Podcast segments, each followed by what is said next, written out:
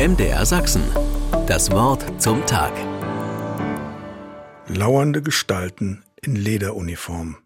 Es ist dunkel unter der Kuppel. Aus Lautsprechern dröhnt der Hall von Schritten im Viervierteltakt.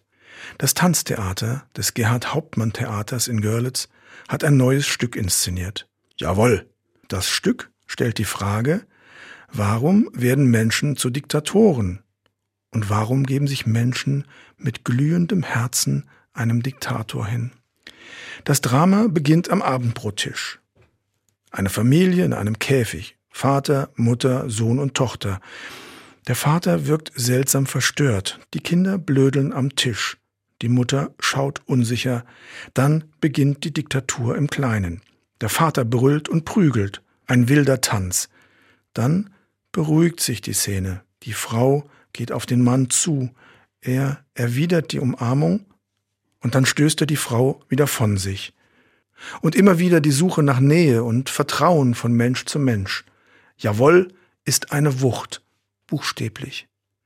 Der Ort der Inszenierung ist spektakulär, eine Notlösung eigentlich, denn das Görlitzer Theater ist nach einem schweren Wasserschaden geschlossen.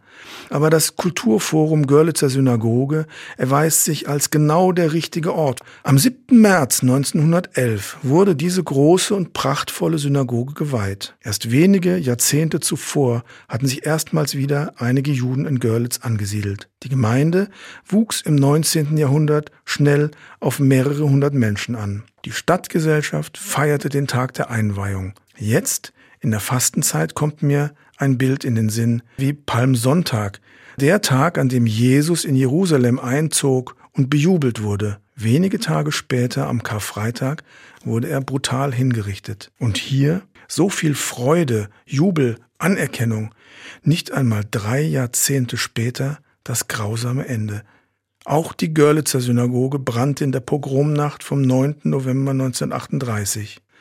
Jawohl, macht die Dramatik der Geschichte von damals erlebbar. Und es wird deutlich, schrecklich aktuell ist das heute noch. Ein versöhnlicher Aspekt. Die beiden Leiter des Tanztheaters sind ein Deutscher und ein Jude aus Israel. MDR Sachsen. Das Wort zum Tag.